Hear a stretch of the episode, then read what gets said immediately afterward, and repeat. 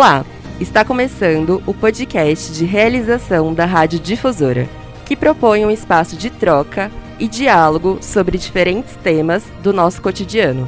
Eu sou a Cris Queiroz, psicóloga. Camila Marchiori, psicóloga. Aline Romão, médica psiquiatra e psiquiatra da infância e adolescência. E este é o Ponto de Vista. No episódio de hoje, vamos falar sobre o câncer de próstata e a compreensão sobre a saúde do homem na atualidade. Para o bate-papo de hoje, temos dois convidados: o Dr. Júlio Costa e a doutora Daniele Bruce. Olá, oi Cris, tudo bem? Eu sou o Dr. Júlio Costa, sou médico urologista, especialista pela Sociedade Brasileira de Urologia e tô aqui hoje para a gente conversar a respeito do Novembro Azul, tá? O Novembro Azul, que é, é um mês assim que foi estipulado para a gente fazer a prevenção ao câncer de próstata que é um, um assunto que ainda é, vamos dizer assim, é um tabu entre muitos homens. Alguns homens existe um certo resistência em procurar o médico urologista. O homem por si só ele já tem uma dificuldade maior em ir ao médico, né? E quando se fala ainda em respeito de próstata, essa resistência ela é maior ainda. Tá? Mas hoje eu tenho visto que tem reduzido bastante esse preconceito em relação ao exame de próstata, a ida ao urologista. Muitos homens têm é, aceitado isso e ido ao consultório do médico. Tá? Tanto que a gente vê isso que, que tem aumentado essa ida. Muitas vezes por insistência, às vezes, vamos dizer assim, de algum familiar que, que insiste para o paciente ir na consulta, ou às vezes a esposa, a namorada, a companheira do paciente que acaba conversando com o paciente e ele acaba indo. E isso tem gerado uma, assim, uma prevenção maior para esses pacientes. E alguns pacientes vão porque às vezes viu algum algum amigo, algum conhecido que teve o câncer de próstata, ele também tem essa vontade, sim, de ter essa preocupação, essa consciência e vai até o médico para fazer essa prevenção. É, isso é uma coisa bem bacana, eu acho que é super importante. O médico, o homem tem que cuidar da sua saúde é, isso é muito importante. E falando em coisas que são muito importantes, existe alguma faixa etária ou algum momento da vida em que é importante que os homens passem a buscar o acompanhamento com o urologista? Porque no caso das mulheres, colocado que nós realizamos e iniciamos o nosso acompanhamento ginecológico sempre no momento da primeira menstruação. Sempre na menarca nós iniciamos o acompanhamento ginecológico, salvo situações, né, outras uhum. em que uhum. isso é realizado antes. Para os homens, existe uma faixa etária, existe um momento da vida em que se pode dizer, não, esse é o momento de conhecer o urologista, ir até o uro urologista. Tem? Existe sim, Camila.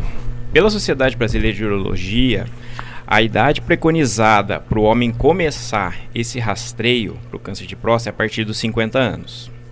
Mas assim, existe uma existe uma, umas exceções.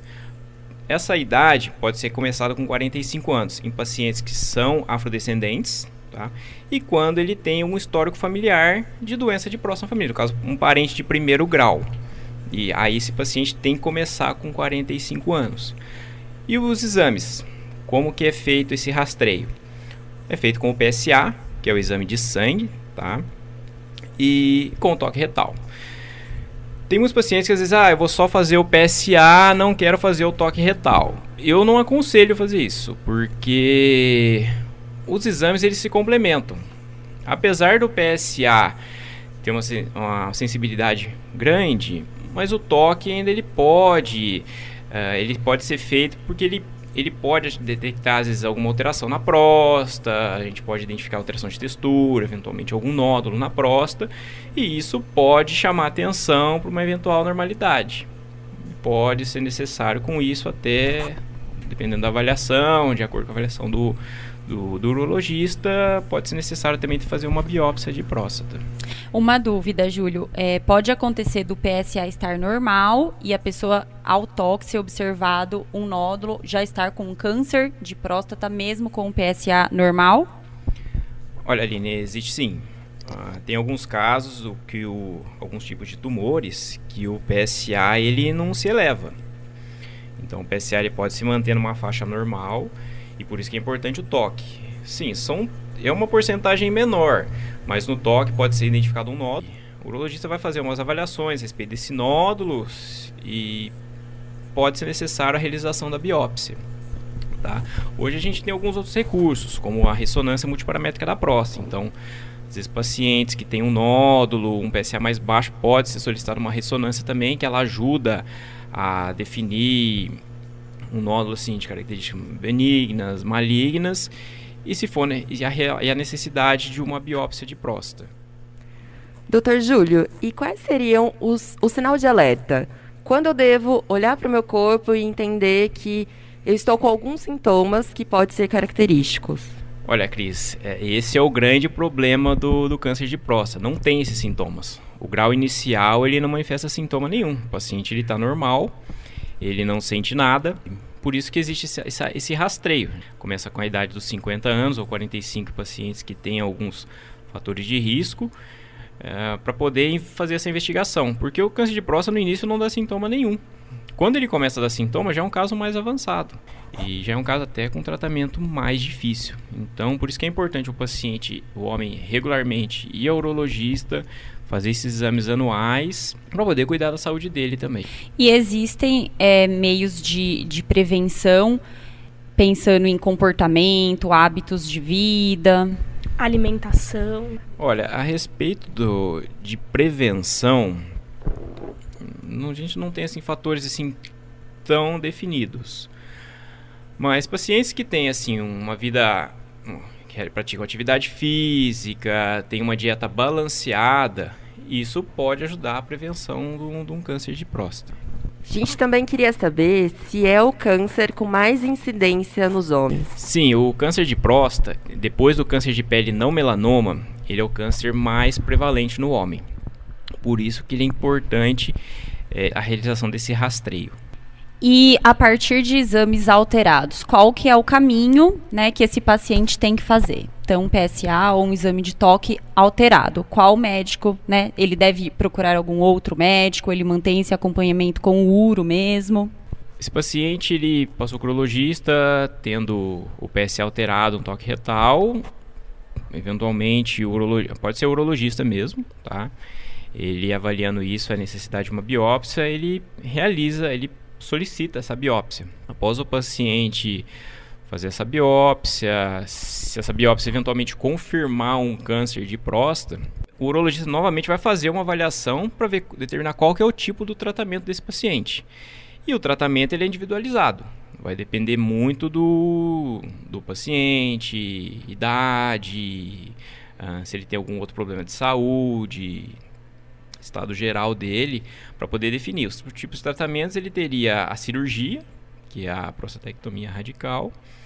É, pode também ser indicado em alguns outros casos a radioterapia. E alguns outros pacientes podem até necessitar de bloqueio hormonal, tá? que faz o bloqueio da testosterona. Nós também estamos com a presença da doutora Daniele Bruce, ela é oncologista. Doutora Daniele, por favor, fala um pouquinho mais pra gente sobre a prevalência do câncer, é, quais os tipos de câncer são mais prevalentes nos homens. É, meu nome então é Daniele Bruce, eu sou oncologista clínica. O oncologista e o urologista a gente trabalha muito junto, né?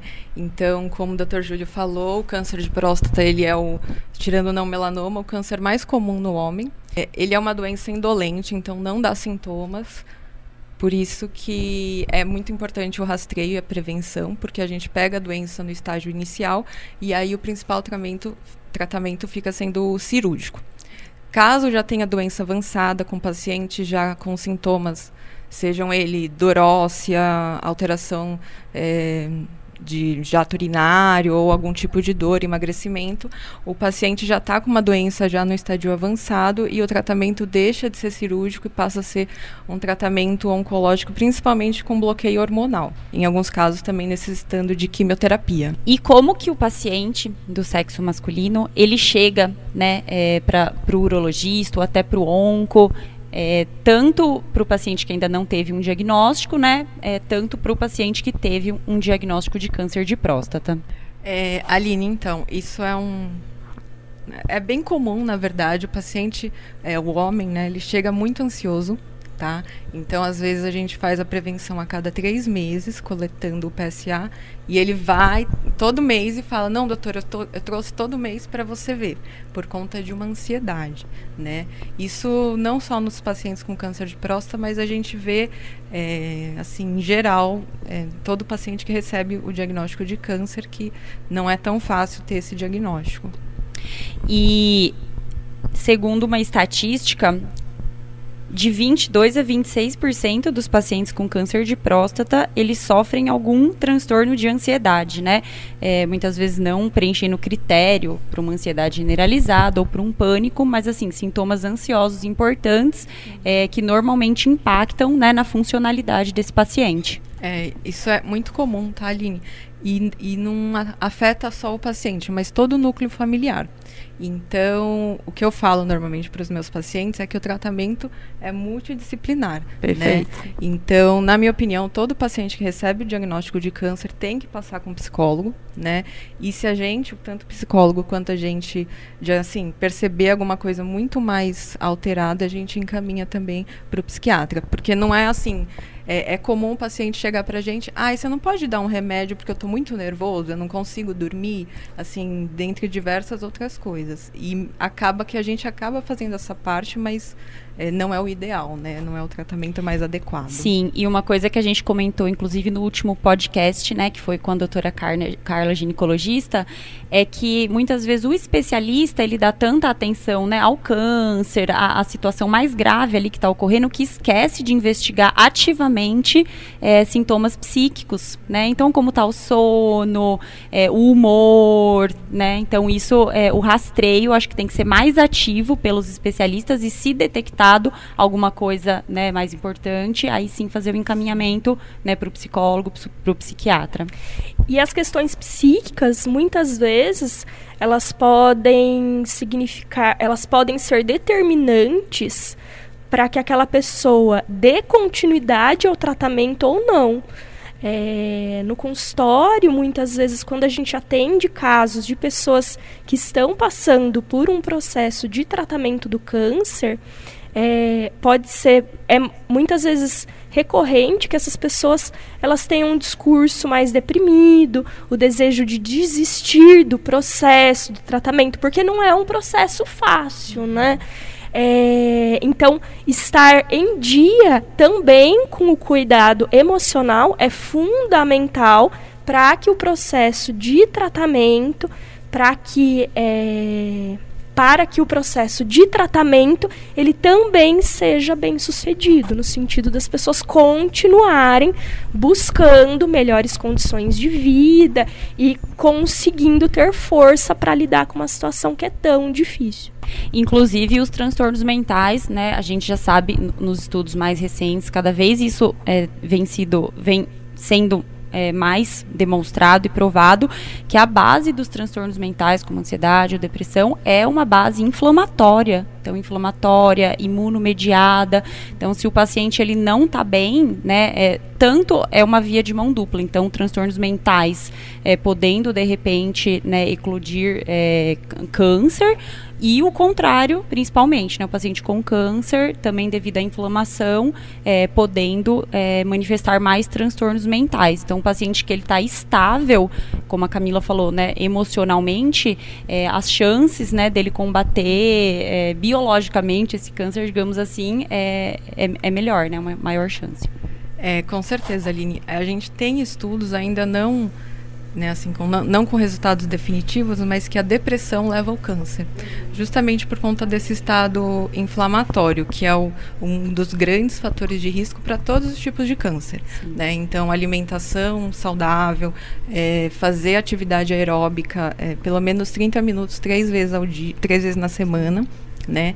E como a Camila estava falando da parte é, de depressão, às vezes, muitas vezes, não é só o paciente, mas às vezes a gente tem que tratar a esposa, a filha, que a gente percebe que também é um caso, assim, que nem eu falei, um, atinge todo o núcleo familiar. E a multidisciplinaridade é, é, o principal, tanto com nutricionista, dentista, psicólogo, psiquiatra, assim, a gente não faz só o papel oncológico. Uhum. Então a uhum. gente precisa, né, desse todo apoio dessa rede. Médica. E você percebe uma resistência comparativamente assim entre homens e mulheres quando você sugere, né, um encaminhamento para um psicólogo, para um psiquiatra? Você percebe diferença na reação de ambos os sexos? Sim, com certeza. Eu percebo muito que os homens são mais ansiosos e eles não admitem né? É mais a esposa que chega, não, doutor, ele não está dormindo ou ele ele está muito irritado e as mulheres mais sintomas depressivos. A Aline pode falar melhor da estatística, mas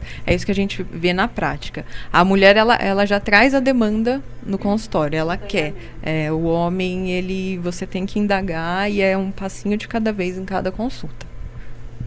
Bom, pensando então em todas essas questões que vão se complementando na busca pelo bem-estar, acho que a gente volta naquilo que o Dr. Júlio estava falando sobre o preconceito, porque então é necessário uma reeducação alimentar, uma alimentação mais saudável. É necessário exercício físico, acompanhamento com um psicólogo, em alguns casos com um psiquiatra, a ida ao urologista. Muitas vezes os homens eles têm dificuldade de buscar ajuda ou de fazer ações e atividades que tenham a ver com o autocuidado. E aí, doutor, como lidar com o preconceito desses homens ou como lidar muitas vezes com a recusa desses homens em seguir com todas essas ações que são complementares, assim como o doutor estava falando sobre os exames que se complementam, as ações de prevenção, de promoção da saúde também se complementam. E aí, como faz? Bom, Camila, isso é uma situação difícil, né, que até foge um pouco, foge da da parte médica, mas nesse momento é muito importante o apoio da família. A família tem que estar tá ali estimulando esse paciente, ajudando, estando por perto, para poder dar um incentivo para ele. Porque se de, o paciente, muitos pacientes, se deixar ele sozinho, ele não vai, normalmente não vai atrás, alguns assim, pelo menos, né? É, não vai, vai deixando, ah, eu deixo para outro ano, o outro ano eu vou, e assim sucessivamente, a hora que vê ele já está ali com 65, 68 anos e ele vai fazer um PSA, o PSA dele está alterado já. Já está um PSA mais alto, é, alguns casos até uma doença, pode estar uma doença mais avançada, um caso mais difícil até de tratamento. Então o ideal assim, quanto antes ele for, melhor. Melhor. Mas nesse, nesse ponto aí eu, eu vejo como o apoio da família, está sempre incentivando essas camp as campanhas que tem para conscientização, isso tem ajudado o homem a ir buscar ajuda médica. Perfeito. E eu queria só salientar algumas questões aí para a gente poder também discutir que eu acho que são importantes. Nós vamos ouvindo muitas coisas dos homens das nossas famílias, dos amigos, que tem muito a ver com essa resistência de procurar o urologista. Sempre tem algum tipo de piada, sempre tem alguma questão mais difícil ali do entendimento do porquê exatamente esse exame é, tenho que me preparar, como é que funciona. Várias piadinhas. Ah, você está voltando muito no urologista é porque está gostando, então. Tem vários aspectos que são mais complexos quando a gente fala sobre um exame que é um exame de saúde, quando a gente está falando também sobre essa questão de como é feito esse processo do diagnóstico. Muitos homens, inclusive, diz, não, eu só vou fazer mesmo o PSA, é, porque eu não quero fazer o exame de toque. Isso é uma proposta que a gente já vem ouvindo de, de diversas fontes, né? É, que, que induz talvez um certo receio de procurar ajuda. E, e é complexo, porque quando é, fui me preparar para fazer algumas leituras, para a gente poder bater o papo hoje, em muitos artigos científicos a gente não encontra o vínculo né, entre o câncer de próstata e essa questão desse estigma, desse, desse de, eu não sei se a gente pode dizer sobre um preconceito, né, é, sobre essa questão do a, a gente ouve muito de que o exame do toque vai, vamos sentir invadido, vai afetar a minha sexualidade, é, não vou ser mais o mesmo e a gente, eu queria que a gente pudesse debater esse tema porque eu entendo que quanto mais a gente conseguir colocar um olhar sobre a saúde em relação ao procedimento, maior é o número de acessos que a gente vai ter sobre o diagnóstico. É, Cris, isso é algo que acho que é um dos principais fatores da resistência do homem na ida ao urologista. Existe esse, esse preconceito em relação a que ele vai perder a masculinidade dele por estar indo no urologista e eventualmente precisando fazer o exame do toque. Mas isso assim é um conceito que, a meu ver, é errado, porque ele está lá pensando no bem-estar dele, é na saúde dele. E o urologista, sim, ele ele é um médico que nem falou, ah, tá indo muito urologista porque tá gostando. Não, o urologista, além da questão da, da próstata, ele trata outros, outras, outros órgãos do aparelho urinário. Uh, rins, problemas renais, uh, eventualmente cálculos renais também. Ele faz o, o urologista em si, ele, é, ele é, vamos dizer assim, ele é um médico que ele faz a saúde do homem. Ele pode fazer, ele pode fazer um, um check, vamos dizer assim, um, um check-up geral da saúde do homem, tá? E com isso ver o que, que ele precisa é, melhorar também, tá? É, ele faz o acompanhamento de outras doenças do aparelho urinário, se o paciente tiver outras queixas também, e não é só a questão da próstata. Mas assim, voltando na questão do, do exame, que, que fere a questão da mas masculinidade. É um exame que ele é rápido, tá? Vamos dizer assim, um exame que dura poucos segundos. E já, e já é fundamental para determinar alguma alteração na próstata. Então não, não vai ter assim um ferimento da masculinidade. E é um exame assim que ele é feito anualmente, uma vez por ano. Então assim, um exame rápido, uma vez por ano. Isso não vai, a meu ver, não vai assim atrapalhar tanto esse paciente. É que realmente existe esse, esse conceito. É, normalmente assim, acho que às vezes amigos que uns acabam brincando com o outro nessa questão. Mas ao mesmo tempo eu já vejo que alguns pacientes vão e às vezes entre, entre amigos eles conversam sobre isso e a maioria tem consciência que é importante.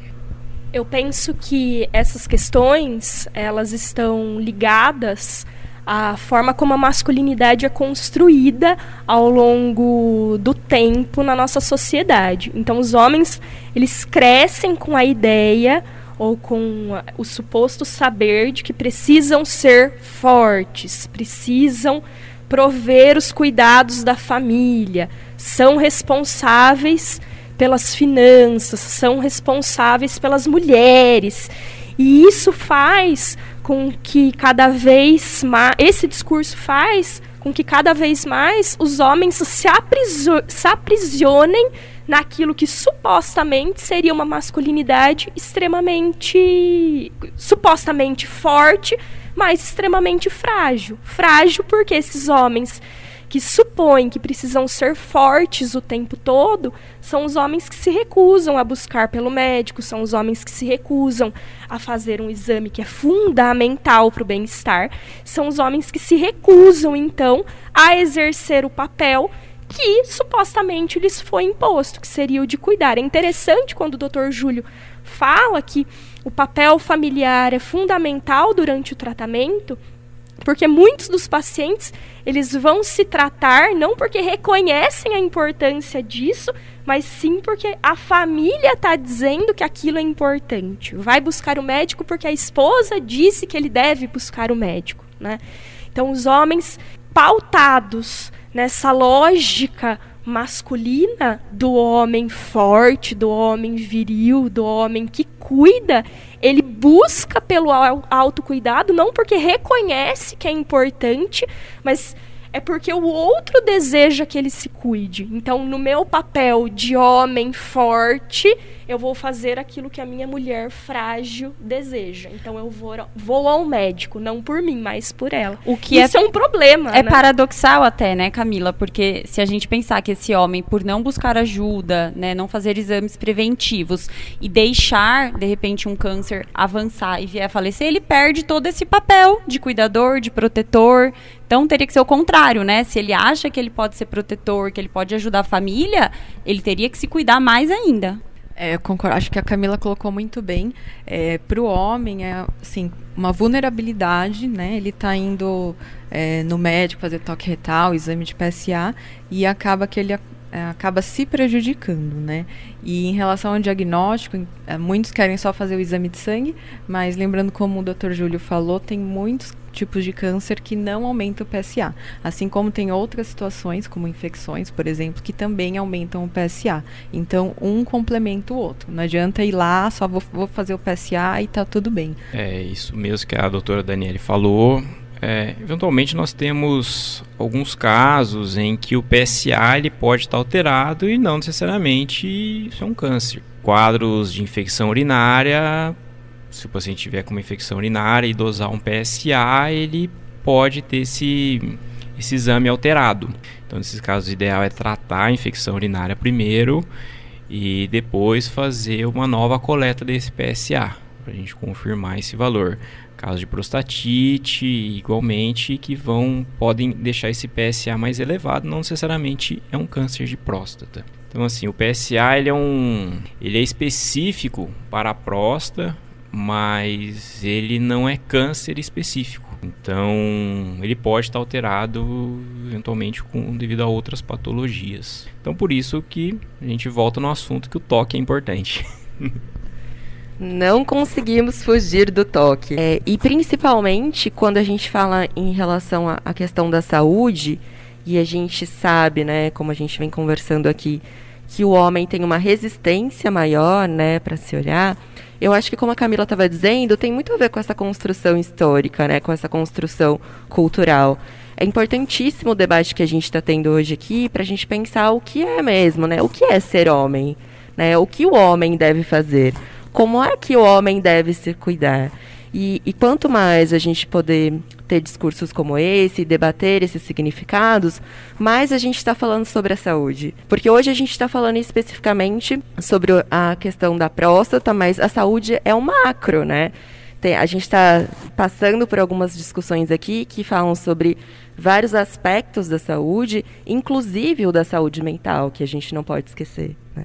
Então, qu quanto mais a gente conseguir prover espaços como esse de fala, de troca, para a gente conseguir olhar para a saúde, entendo que a gente vai estar tá conseguindo é, olhar para esse debate sobre a masculinidade. O que me torna homem, né? Ir ao médico me deixa mais homem, menos homem, como eu cuido do meu corpo, como eu vou observando os sinais do meu corpo, como eu entendo a relação do meu corpo, da minha sexualidade com a minha família, como eu vou é, ocupar esse lugar que foi imposto historicamente, né, é, dentro da, da, minha cultura, dentro do espaço-tempo que eu vivencio, e, e, pensar também que essas relações correlacionadas à saúde também falam sobre como eu experimento a vida, de que forma que eu consigo pensar as minhas relações, de que forma eu consigo me relacionar com os outros, de que forma eu penso as minhas relações de trabalho. É, então, a gente está falando de um assunto bem específico hoje, mas que faz conexão com outros temas. É isso mesmo, Cris. Eu só queria frisar algo assim na, agora, antes da gente estar tá terminando. É, urologistas, ele temos uma campanha Novembro Azul, ele faz a, o tratamento da saúde do homem, mas lembrando assim que também tem mulheres que procuram o urologista. É, mulheres eventualmente questão de problemas renais, uh, cálculos urinários ou é, problemas na bexiga, infecções urinárias, elas acabam procurando urologista. Então, o urologista não é um especialista exclusivo do homem. Ele trata tanto de homens, mulheres e também crianças. Doutor Júlio, em relação ao câncer de próstata, pode ser um sintoma ou o câncer de próstata pode interferir no desempenho sexual ou pode interferir no desempenho sexual? Talvez essa seja uma questão que aí vai chamar um pouquinho mais a atenção dos homens. Pode ser um sintoma, pode ter alguma interferência. Os homens eles podem ter algum problema em relação ao sexo em função do câncer? Tanto do tumor é, quanto dos tratamentos também. Eu gostaria de saber. É, e também sobre a ereção. Perguntamos tudo. Essa é uma dúvida que realmente aparece no, aparece nos no consultório. Bom, o câncer de próstata, vamos dizer assim, o grau inicial, aquele câncer que só de, de, do paciente ter o câncer, tá? Não ter feito nenhum tipo de tratamento, ele não vai dar sintoma nenhum. Não vai alterar desempenho sexual, não vai alteração da alteração ejaculatória, tá? Isso pensando num tumor inicial, um tumor mais avançado, sim. Ele, um, um grau mais avançado, ele pode dar sintomas para esse paciente. Uh, então, um grau inicial não daria sintomas, não teria questão da disfunção erétil. Aí a gente vai partir para a questão da cirurgia. Bom, a cirurgia da próstata, paciente que teve, fez o diagnóstico, teve o câncer de próstata. Aí ele tem as opções de tratamento. Vou colocar assim as duas opções que a gente mais recomenda, tanto a prostatectomia radical quanto a radioterapia. A prostatectomia radical ela consiste na retirada total da próstata. Então, o paciente com câncer de próstata, a indicação é tirar a próstata inteira, tirar a próstata e as vesículas seminais, tá? É, nós temos alguns nervos responsáveis pela ereção que eles passam bem ao lado da próstata. Eles praticamente eles ficam bem juntinhos. Então, quando é feita a cirurgia, a gente toma todo o cuidado para separar esses nervos, para poder isolar eles, tá? Visando sempre a, recupera, melhor recuperação do paciente. Mas, assim, nesse tipo de cirurgia, o risco de, de um paciente ter disfunção erétil é um grau considerável, porque esses nervos eles são bem pequenininhos. Então, apesar dos esforços da gente tentar faz a preservação para manter eles, às vezes esses nervos eles podem ter alguma alteração e pode influenciar na ereção. Tá? Esse paciente, eventualmente depois dele, da, da cirurgia, ele pode ter uma manifestação de disfunção erétil. Tá? E lógico, isso aí depois sim, tem tratamentos, a gente pode entrar com medicações. Alguns pacientes, quando não tem resposta à medicação, eles pode até ser necessária a indicação de colocação de prótese peniana, tá?